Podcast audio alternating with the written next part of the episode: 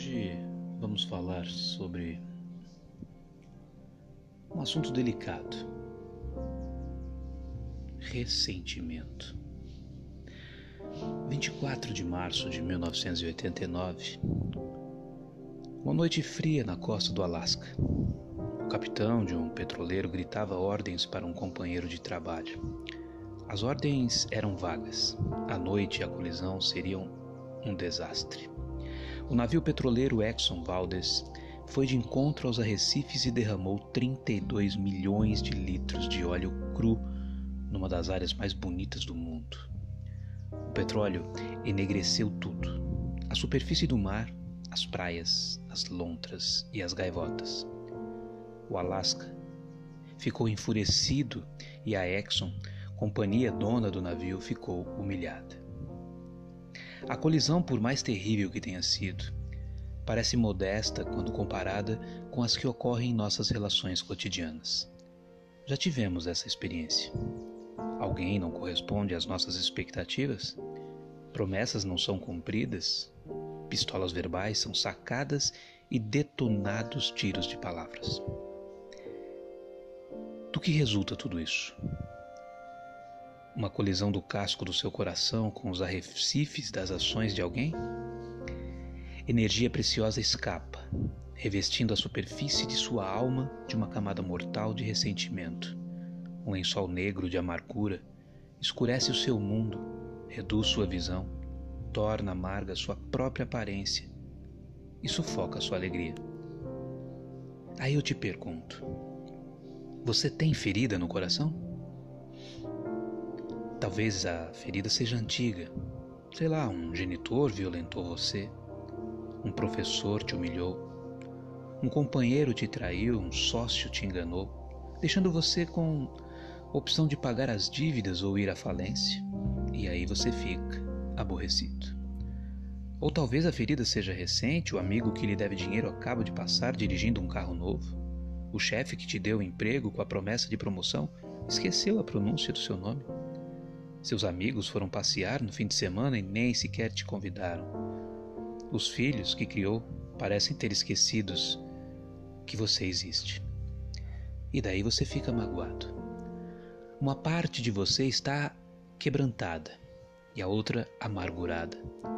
Uma parte de você quer chorar e a outra deseja lutar.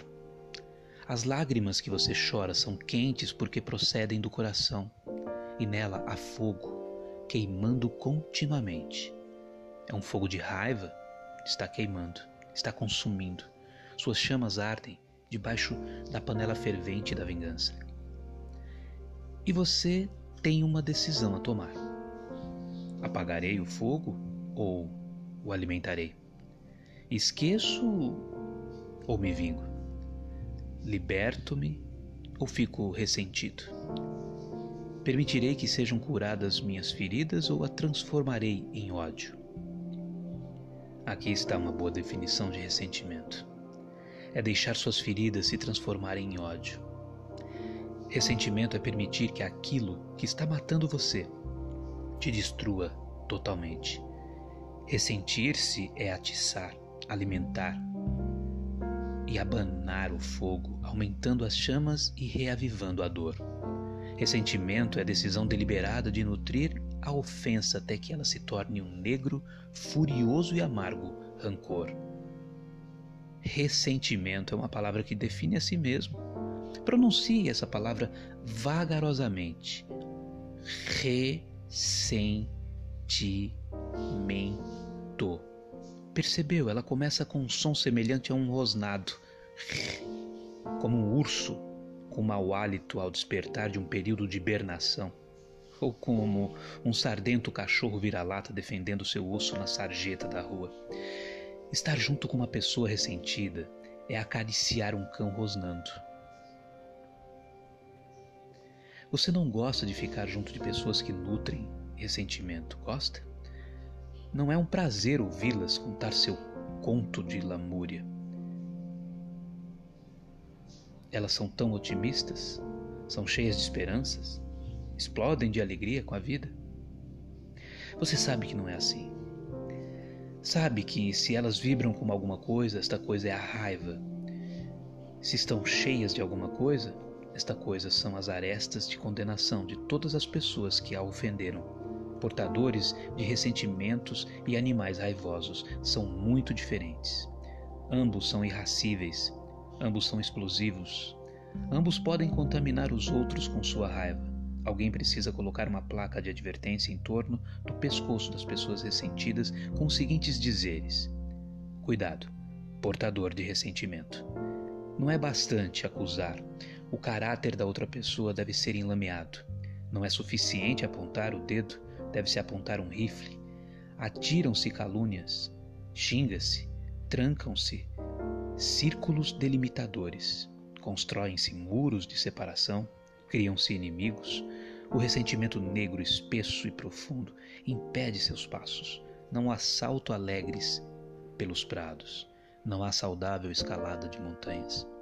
Apenas dia após o outro, andando na tempestade, de ombros curvados contra o vento e os pés se arrastando pelo estrume que a vida produziu. É assim que você lida com suas feridas? Está permitindo que suas feridas se transformem em ódio? Bom, se for assim, pergunte a si mesmo: está funcionando? Seu ódio tem feito algum bem para você? Seu ressentimento te trouxe alívio e paz? Tem ele proporcionado a você alguma alegria? Tudo bem, digamos que você deu troco. Digamos que fez alguém recuar. Digamos que a pessoa recebeu o que merecia. Digamos que sua fantasia de fúria percorreu seu curso feroz e que você retornou de todo o seu sofrimento com interesse. Imagine-se diante do cadáver daquele que você odiava. E agora? Sente-se livre? O ressentimento é a cocaína das emoções. Ele faz com que nosso sangue circule e que aumente o nível energético. Mas, como a cocaína, ele exige doses cada vez maiores e mais frequentes. Há um ponto crítico em que ela deixa de ser uma emoção e se torna uma força propulsora.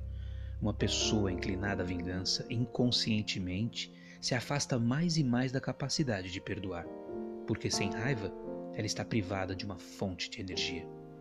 Livre-se do ressentimento, porque, como a cocaína pode matar o viciado, a raiva também pode matar o raivoso. Pense nisso e comece a perdoar. Max Lucado, em O Aplauso do Céu. Simplesmente, Nival Santos.